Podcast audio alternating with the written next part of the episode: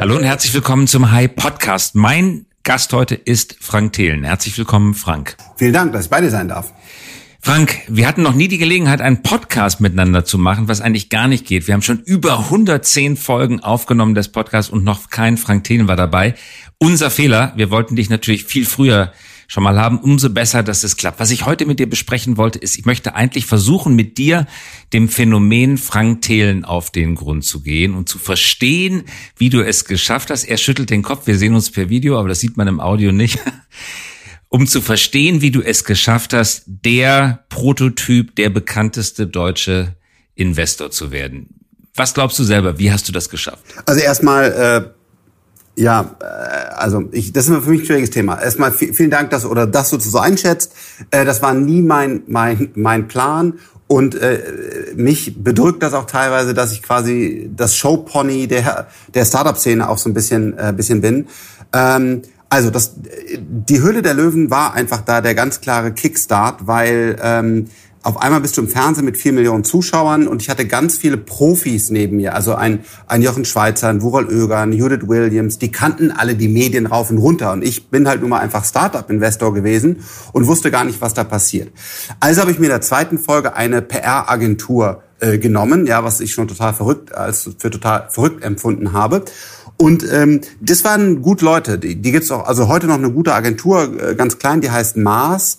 Ähm, und die haben irgendwann gesagt, Frank, du musst deine Marke verstehen und du musst die aufbauen, du musst für irgendwas stehen. Und dann haben gesagt, haben gesagt, schreib mal ein Buch. Und so habe ich quasi mit denen zusammen gelernt von Profis, wie Kommunikation funktioniert und dass das auch eigentlich positiv ist, weil als Deutscher ist man erstmal immer so, oh, ich will gar nicht so auffallen, es tut mir so leid und dass so viele Kameras und oft so bin ich zu sehen. Und diesen, diesen Reflex habe ich immer noch in mir. Ähm, ja, aber habe das dann einfach, dann einfach gemacht und äh, da gab es nie einen mega, mega Masterplan und dass ich so heute so bekannt bin und so viele Follower habe und den größten LinkedIn-Account und keine Ahnung was, das hätte ich niemals gedacht. Sag uns doch nochmal die Zahlen. LinkedIn, hast du wie viele Follower jetzt und bei Twitter ungefähr? Äh, bei LinkedIn habe ich 280.000, äh, aber ja, das ist schon viel, aber es ist krass das Engagement. Also jeder Post so, also so 500.000 Views auf ein, auf, auf Business-Post ist, äh, genau, ist schon normal. Das ist echt verrückt. Und das, du hast zwei Bücher geschrieben, Startup DNA und jetzt jüngst zehnmal DNA, das Mindset der Zukunft. Kann man sagen, in welcher Größenordnung die sich ungefähr verkauft haben? Ähm, absolut, da bin ich auch ganz, ganz transparent und entspannt. Ähm, das erste Buch haben wir 100, war die erste Auflage 100.000. Das hört sich jetzt für die meisten wahrscheinlich auch nach nichts an. Äh, aber im Buchmarkt leider sind 100.000 Bücher echt sehr, sehr, sehr viel. Das kann ich ähm, übrigens bestätigen, das ist extrem viel. Viele Sachbücher landen bei 5.000 bis 10.000, 100.000 ist sehr viel. Super, super viel. Ähm, und da habe ich mich auch überschätzt, weil ähm, ich gedacht habe, hey, die haue ich in Rewe und in Rossmann und keine Ahnung was und ich verkaufe davon ganz viele Bücher. Und das ist leider nicht passiert. Ähm, wir haben über die offiziellen Kanäle mittlerweile, glaube ich, so 60.000 Stück verkauft, aber es hat auch viel, viel länger gedauert als gedacht. Wir haben dann aber viel über B2B-Kanäle verkauft, also zum Beispiel auf Events äh, das Buch auch äh, mit wurde. Und insgesamt äh, trotzdem toller Erfolg, weil viele, viele Wochen Spiegel Bestseller und so weiter. Ähm, aber das zweite Buch, äh, 10x äh, DNA, äh, haben wir, sind wir dann vorsichtiger angegangen, war die, die erste Auflage 25.000 und mittlerweile sind wir, glaube ich, bei 50 oder 60.000 und die sind auch alle verkauft. Und seit dem Start ist es auf der Spiegel Bestsellerliste. Auch da haben mich wieder alle für verrückt erklärt und gesagt, wie soll es denn gehen, wenn du keinen großen Verlag dahinter machst? Du musst mit Random House oder mit keine Ahnung wem verhandeln und dann, dann müssen die dich promoten. Und das zweite Buch habe ich komplett im Eigenverlag gemacht, weil die Verlage einfach nicht das Design haben wollten. Das kostet ja viel Geld. Ich wollte ein hochwertiges Design haben, ich wollte einen hochwertigen Druck haben. Ich habe viele Dinge anders gemacht. Und jetzt schreiben die großen CEOs mir und sagen, äh, kannst du mal einen Workshop bei uns machen, wie man Bücher vermarktet? Also ähm, da muss man oftmals auch einfach sich zutrauen, Dinge anders zu machen. Es hat funktioniert. Und wenn wir nochmal auf den Buchmarkt schauen, weil das vielleicht für einige unserer Hörerinnen und Hörer auch interessant ist, als Autor bekommt man normalerweise 10 bis 12 Prozent ja. Honorar des Ladenverkaufspreises für Hardcover, für die Taschenbücher ist es ungefähr die Hälfte. Bei E-Books und bei Hörbüchern ist es ein bisschen höher, aber es bleiben diese 10 bis 12 Prozent, äh, ja. die man bekommt. Du hast es im Selbstverlag verlegt, das heißt, du hast Geld ausgegeben für die Gestaltung des Buches, für die ja. hochwertige Ausstattung des Buches, aber auch für den Vertrieb, für die Werbung und bist voll ins Risiko gegangen. Und das lohnt sich für dich? Abseits vom PR-Effekt? Also der PR-Effekt erstmal von Büchern ist gigantisch. Das, das habe ich auch total unterschätzt. Also, so wie du gerade gesagt hast, hey, du bist das vielleicht das Gesicht der deutschen Startup-Szene oder so. So ist das ja nicht ganz. Ähm, sondern ähm, ja, mich kannten ein paar Leute, aber ich konnte jetzt auch nicht in jede Fernsehshow, die ich wollte. Aber das hat das Buch total verändert. Und das habe ich vollkommen unterschätzt. Weil du auf einmal ein Buch geschrieben hast, bist du wer, obwohl du ja vorher auch das immer das Gleiche gemacht hast. Äh, man sieht das gerade im sehr positiven Sinne, wo du ja auch gestern warst, ähm, ja bei einer, bei einer guten Freundin von mir, Verena Pauster, die ja, die auch im gleichen Verlag, wo ich mein erstes Buch verlegt habe, ähm, da habe ich Kontakt hergestellt, äh, publiziert hat, Murman Publishing. Verena hat es geschafft, durch dieses Buch wirklich aktuell, glaube ich, in jeder Zeitung zu sein. Und das hat sie, obwohl sie eine super starke und tolle Frau ist, vorher so nicht geschafft. Aber weil sie jetzt dieses Buch veröffentlicht hat, oder weil ich damals das Buch veröffentlicht hast, werden die auf einmal viel mehr kommst du zu, zu großen TV-Shows, du kommst in die großen Morning-Sendungen, du bist in allen Podcasts. Also äh, die, der Vermarktungshebel über ein Buch der ist, der ist enorm und den habe ich äh, total unterschätzt. Kann ich aus meiner eigenen Erfahrung auch bestätigen. Gerade in der digitalen Zeit ist es wichtig, mit einem längeren Text zwischen zwei Buchdeckeln zu erscheinen. Je digitaler die Welt wird, desto wichtiger wird das, weil man auf Neudeutsch sagt, man Thought Leadership antritt, weil man unter Beweis stellt, dass man ein Thema mal von vorne bis hinten gedacht hat. Man kann sich reiben an den Thesen, man kann sie für richtig oder falsch halten, aber man beweist die Ernsthaftigkeit seiner Beschäftigung mit einem Buch und das zahlt sich gerade im digitalen Zeitalter aus. Das ist auch deine Beobachtung. Total. Ich finde es überbewertet, ehrlich gesagt. Also ich bin jetzt ähm, äh, ja da erfolgreich in meinen Büchern und so. Aber das, das ist eigentlich überbewertet. Also wie krass das ist, weil man ein Buch geschrieben hat, auf einmal auch diese, zum Beispiel diese Medienpräsenz jetzt in letzten, letzte Woche und letzten Tagen von Verena freut mich von ganzem Herzen. Also äh, super, super cool. Aber die war ja auch vorher toll. Also ähm, wie stark da dieser, so Bücher so einen Hebel geben, das, das ist total krass, äh, finde ich eigentlich zu stark. Also jeder, der Interesse daran hat, mehr mehr Marke aufzubauen, mehr stattzufinden in den Medien, muss ich einfach sagen, äh, Buchschreiben ist da das krasseste Werkzeug, was ich so erlebt habe. Nun interessiert mich ganz besonders, Frank, deine Arbeit als Investor hinter oder abseits oder vor, je nachdem, wie man es sagen möchte, der Funktion als eine öffentliche Figur. Weil du bist in der Höhle der Löwen und du weißt natürlich aus dem normalen Investitionsgeschäft, viele wissen das ganz genauso wie wir beide, dass man sehr häufig mit ziemlich abstrakten Geschäftsmodellen und auch mit ziemlich nicht anfassbaren Gütern zu tun hat. Du hast investiert in, in Wunderlist beispielsweise damals, in Kauf da. Das sind Produkte, die man in einer Fernsehshow nicht richtig vorstellen kann, weil man sie nicht zur Tür reintragen kann, weil man sie nicht anfassen kann. Bei Höhle der Löwen hast du es vor allen Dingen mit Dingen zu tun, die haptisch sind, sonst macht das im Fernsehen nicht besonders viel her. Wie ist dein Eindruck als Juror bei Höhle der Löwen? Ist das ein Subset der Investitionstätigkeit? Hat das mit deinem realen Leben als Investor was zu tun? Ähm, erstmal ja, die Show, also es, es muss mehr auch mal so eine Biosuppe, ein Eis und irgend, irgendwas bringen, damit man das versteht. Aber mittlerweile ist die Show so weit gewachsen, dass ja zum Beispiel Banking-Apps, wir hatten eine Lern-App, wir hatten eine Mathe-App. Ähm, also wir hatten auch schon digitale Plattformen jetzt, auch teilweise Blockchain-Lösungen, also die einen Teil Blockchain beinhalteten, auch in der Show. Also da ist die Show wirklich stark äh, gewachsen. Aber kann ich da wirklich 100% kompetent investieren? Nein, weil ich zum Beispiel, ich kann keinen Source Code lesen oder so, oder ich brauche ja auch ein größeres Team normalerweise. Also ähm, das ist ein Spagat für die Sendung, aber den sie schon ganz gut ähm, geschafft hat. Hat das was mit meinem Tun als Investor zu tun? Nein. Deswegen bin ich ja auch aus die Höhle der Löwen ausgetreten, weil ich mich wirklich auf tiefgreifende Technologie äh, konzentrieren will. Das heißt, wir haben angefangen mit ähm, Lilium Aviation, das ist ein elektrisches Flugzeug. Dann haben wir einen Wärmespeicher auf Nanotechnik. Die wir auch im Podcast hatten übrigens äh, vor ein paar Wochen. Ja. ja. Also unfassbar das Team und so. Jetzt sind wir 600 Leute, wir haben sehr viel Geld geraced. Wir machen einen, einen Energiespeicher, Large Scale auf Nanotechnologie. Wir schießen Satelliten, also wir haben viele, viele Satelliten schon im, im, im Weltall mit, mit Endurosat. Äh, wir machen ernsthafte künstliche Intelligenz mit, äh, mit SmartLane und wir werden in den nächsten Wochen auch noch andere äh, wirklich Deep Tech äh, Deals announcen. Also wir sind jetzt komplett fokussiert auf tiefgreifende Technologie, um hoffentlich Substanz aus Europa heraus nochmal aufzubauen. Und das passt nicht in die Höhle der Löwen. Da kannst du keinen Large-Scale Energy Storage oder so reintun. Das, da, da muss man sagen, das geht nicht mehr.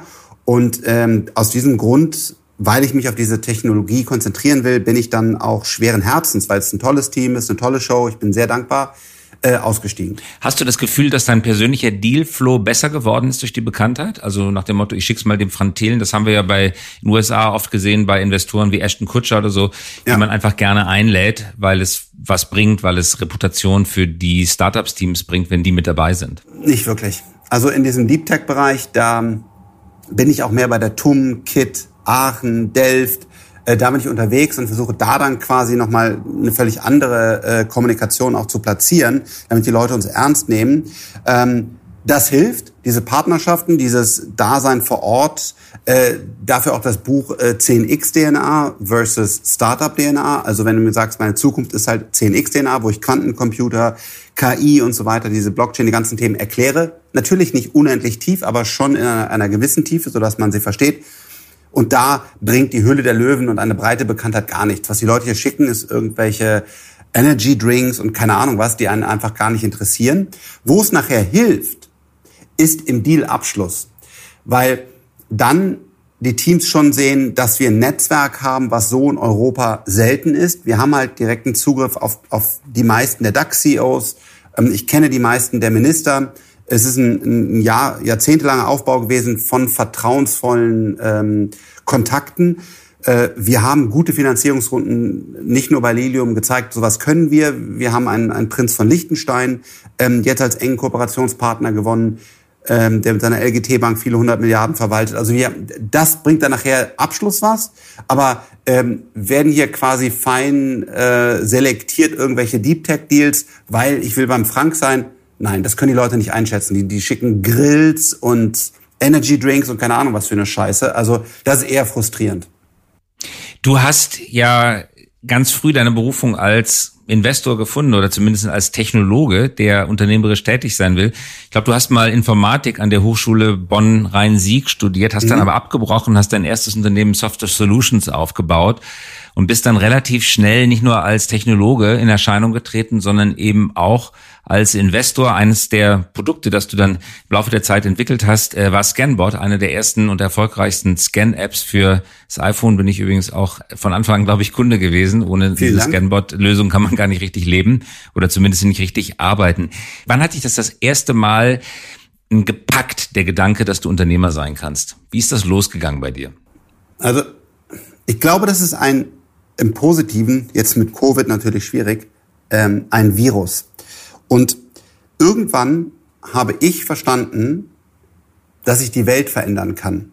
Auch wenn es nur im Kleinen ist. Aber ähm, ich saß zum Beispiel da und habe damals so äh, beim Modem noch so Mailboxen aufgebaut. Damals gab es kein Internet, was, was die Welt umspannt hat, sondern es gab nur direkt Einwahlknoten.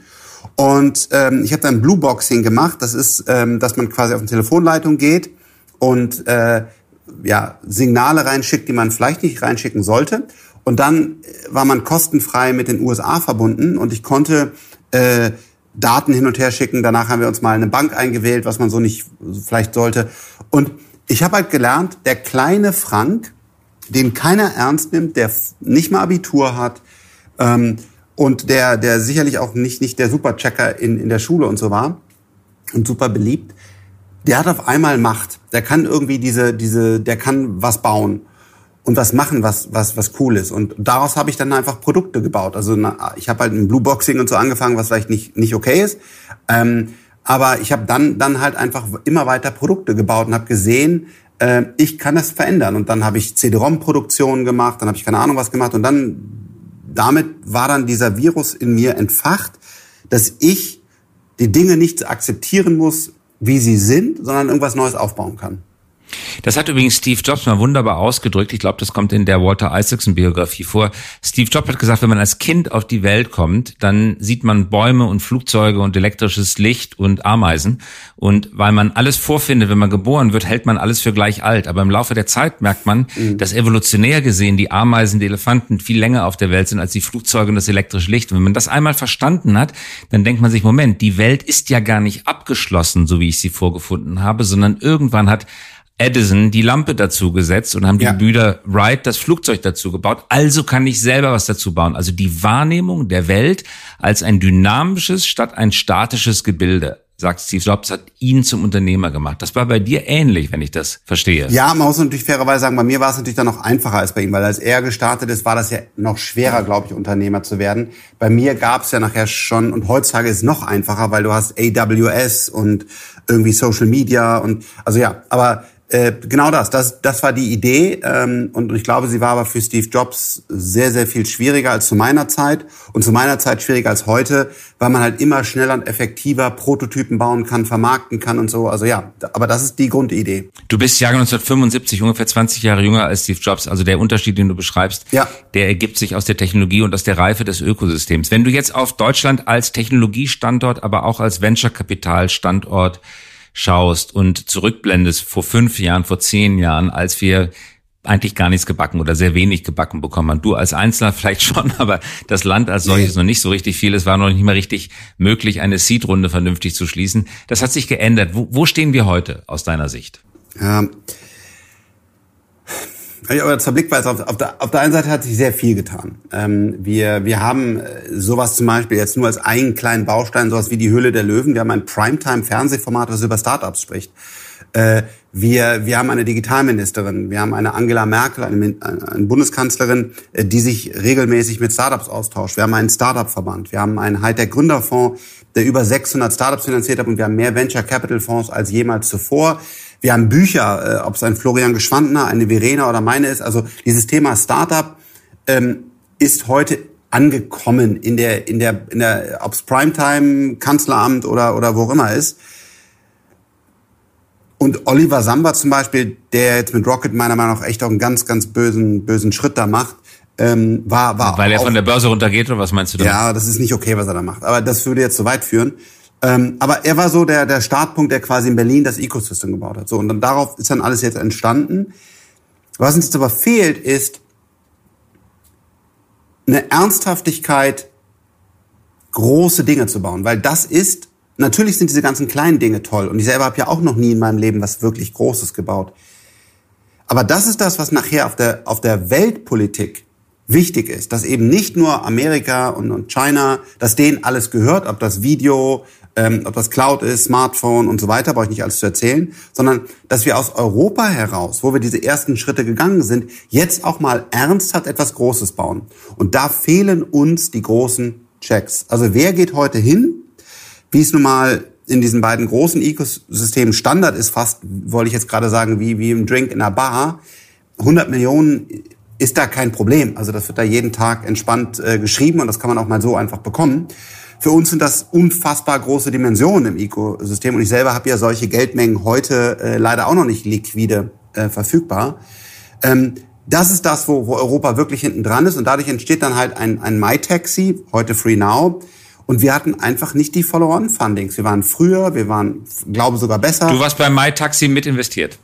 Ja, ich war der, also ja, der Nick Neves ist der Gründer und äh, äh, also wir waren einer der ersten, wenn nicht der erste Investor, haben das ganze Backend mitprogrammiert, äh, mein CTO, also wir waren dabei, wir haben dann die Finanzierung mit mit der Telekom gemacht, aber dann habe ich halt auch gesehen, wie der Nick Mewis ein super Gründer ist, wir haben ein super Produkt, aber dann wurde auf einmal über Cost-Cutting im Board-Meeting gesprochen, anstatt halt mehr Geld rein, also und, und Uber wo, hat halt unendlich Finanzierung bekommen. Das sieht man heute auch noch, wenn du so ein ähm, so ein Lilium Aviation, das ist ja, das ist ja öffentliche Information, ähm, hat, hat viele hundert Millionen bereits äh, geraced und da ist auch Niklas Sennström dabei, der, der heutzutage auch echt ein guter, guter Freund von mir geworden ist, ähm, der Skype-Gründer. Da ist ein Max dabei, also aus Liechtenstein, aber da ist auch sehr viel Tencent dabei, der ein super toller Partner ist.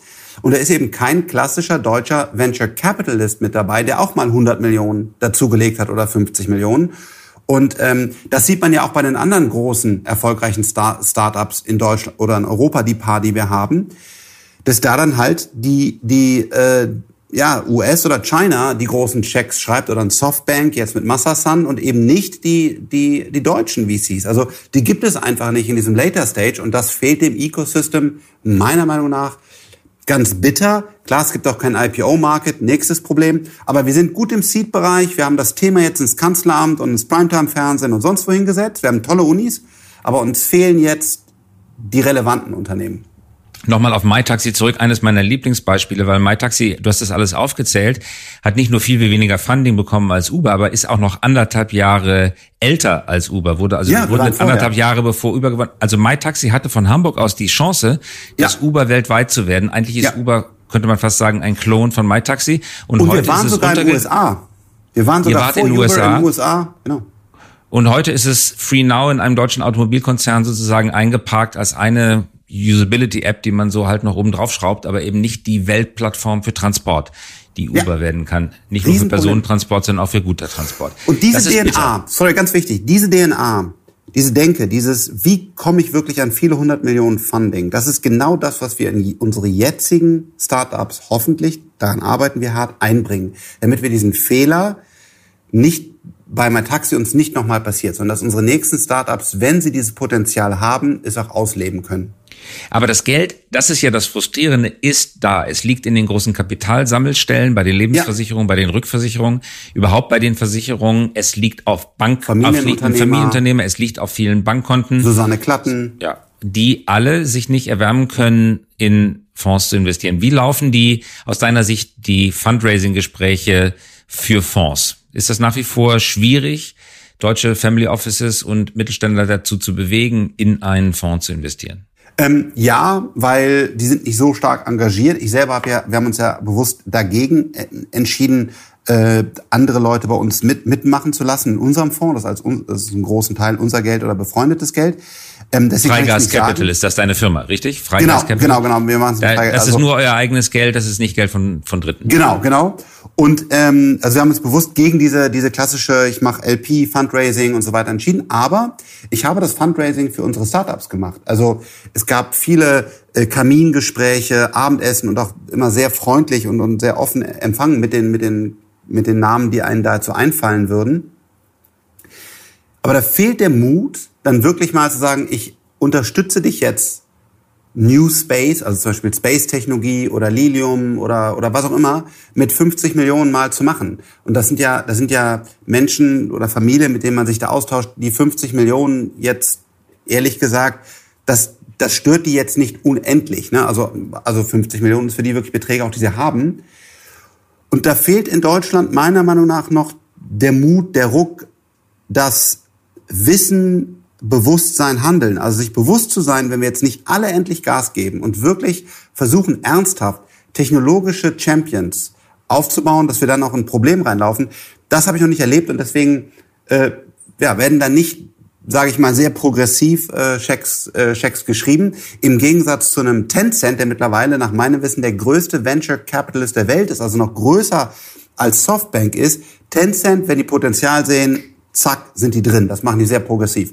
Das fehlt mir. Wenn man jetzt aber mit, wenn man jetzt mit den Family Office redet oder mit den Mittelständern, bekommt man ja auch Antworten. Und ich mache das sehr häufig. Und die Antwort lautet, mhm. würden wir eigentlich ganz gerne machen, aber die Performance ist noch nicht gut genug. Das kommt noch nicht genug Geld zurück. Außerdem ist es sehr, sehr schwierig, Wissen, Knowledge, Kontakte aus den investierten Firmen rauszuholen, in das Stammgeschäft zu überführen. Das sind so die beiden Hauptargumente, die ich sein. immer höre. Das mag sein. Allerdings ist das ja auch nicht der Hauptgrund für Investitionen. Es geht ja nicht darum, ja. das Alte mit dem Neuen zu verbinden, sondern es geht eigentlich darum, das Neue zu machen. Auf der Makroebene geben Sie recht. Auf der Mikroebene hört man häufig dieses Abwarten. Da müssen wir erst mal schauen. Die müssen sich da unter Beweis stellen. Das hat den Charakter eines Hen- und Ei-Problems, weil wenn diese Denke vorherrscht, fließt wenig Geld rein. Wenn nicht Geld reinfließt, dann fliegen eben keine Unicorns und werden nicht weltweit berühmt, was wiederum dann wieder als Argument herangezogen werden kann, eben nicht zu investieren. Wie kann man diesen Zyklus unterbrechen? Wie können Erfolgserlebnisse für 100 Millionen Tickets produziert werden, die dann tatsächlich einen, einen Sog entfalten, statt dass man immer drücken muss? Ja, du beschreibst ja gerade meine, meine aktuelle Lebensaufgabe. Also da, das ist das, was jetzt, was, also natürlich mit ganz vielen anderen und ich kann ja nur ein kleines Puzzleteil zu beitragen, aber genau das ist mein Job. Also das sehe ich als mein Job. Was kannst du machen? Ähm, an den Unis Talente finden, die dann Geschäftsmodelle haben, die das Potenzial haben zu skalieren, wie zum Beispiel so ein, so ein, so ein Energy Storage, was einfach zehnmal günstiger und besser als, als aktuelle Batterietechnologie ist oder halt einen, einen elektrischen Jet oder was auch immer dann das Team mit denen zusammen aufbauen und zu sagen, wie kannst du hier wirklich Top-Talent reinbringen, einen Masterplan zu erstellen, der nicht direkt auf Umsatz aus ist, sondern halt langfristig in fünf bis zehn Jahren äh, großen bedeuten wird. Und dann Leute, wie zum Beispiel ein, ein Prinz Max, äh, dafür begeistern, dort mal die ersten 10, 20, 50 Millionen einzuwerfen und dann zu zeigen, das funktioniert und dann wieder ins Fundraising zu gehen. Und das ist das, was wir versuchen und was wir jetzt hoffentlich neben Lilium, wo das ja schon relativ weit geglückt ist, ähm, noch mit anderen Startups zu zeigen. Und, und deswegen sitze ich auch oft mit den, mit den großen Familienunternehmen zusammen. Äh, aber bisher haben die halt eben nicht so reagiert, wie ich mir das erhofft hatte. Aber du, du gehst doch dann von einem solchen Abendessen, von einer solchen Konferenz irgendwie frustriert nach Hause, oder? Du fährst doch dahin immer, nein? Mega, mega, mega frustriert, weil vor Dingen mega frustriert. ich habe weil ich habe ja gar nicht, also ich habe ja jeden Euro ungefähr, den ich habe, den hau ich wieder zurück, ja, weil äh, ich brauche nicht irgendwie noch ein größeres Haus oder klar, ich kaufe mir ein neues iPhone, einen neuen Tesla, dann ist gut. Und ich hau die, ich hau die Kohle da wieder rein und und ähm, wenn ich, ey, da sitzt, du kriegst du jedes Jahr zwei Milliarden Tantieme oder was, oder Dividende. Also, mach doch mal 100 Millionen jetzt da rein. Also, ja, das ist echt frustrierend, wo, wo ich nicht verstehe. Und vor allen Dingen, ich sehe, dass, dass zum Beispiel ein Jack Dorsey oder der, der, oder was auch immer, also die, es gibt ja diese ganzen, die Google-Founder, die SAP-Gründer übrigens auch, die finde ich auch machen, Hasso Plattner und so, die machen das echt gut die geben das Geld zurück. Aber es ist so selten, diese, diese, diese, diese Idee zu sagen, jetzt habe ich eine Milliarde oder 200 Millionen und jetzt haue ich mal 50 Millionen in 10 Millionen Schein zurück ins System rein. Das ja, das, das, das frustriert, das sehe ich irgendwie nicht. Und lässt du die Leute, wenn du mit ihnen redest, an der Frustration teilhaben? So Total. wie jetzt gerade? Ja, du haust mal am Tisch, was, was sagen die dann? Das ist ja nicht der Ton, den die normalerweise gewohnt sind. Was sagen die? Wirst du nie wieder eingeladen oder? Ganz im Gegenteil, ich werde immer wieder eingeladen. Also jetzt äh, zumindest gefühlt. Aber äh, ich überlege mal, ob ich nochmal hingehe. Weil, weil ich halt sage, jetzt war ich schon dreimal bei euch und ihr wollt noch eine IHK-Präsentation und noch das, weil ich bin natürlich auch irgendwo dann ein bekanntes Gesicht und ich bin ja auch so ein bisschen unterhaltsam vielleicht. Das heißt, äh, gerne immer für Keynotes und keine Ahnung was, aber ich sage, das will ich alles gar nicht. Ich will mit euch einfach Geschäfte machen. Ich will euch hoffentlich gute Returns bringen. Ich brauche Geld für kluge Köpfe in Europa. Und, ihr, und wir brauchen jetzt mal eine vertrauensvolle Zusammenarbeit, eine Basis, auf der wir Deals durchschieben können. Und, und das ist das, was ich will. Und ja. Und was du hörst ist, ja, finden wir auch, Herr Thelen, aber bitte nächsten Dienstag nochmal wiederkommen. Die eine Präsentation brauchen wir noch und so geht's ewig weiter. Genau, genau. Okay. Ja. Wie oft hast du schon auf gepackten Koffern gesetzt und gesagt, ich habe die Nase voll, jetzt auf nach Palo Alto? Mein neuer Mittel, Lebensmittelpunkt oder Shenzhen? Nein, äh, habe ich noch nie, weil äh,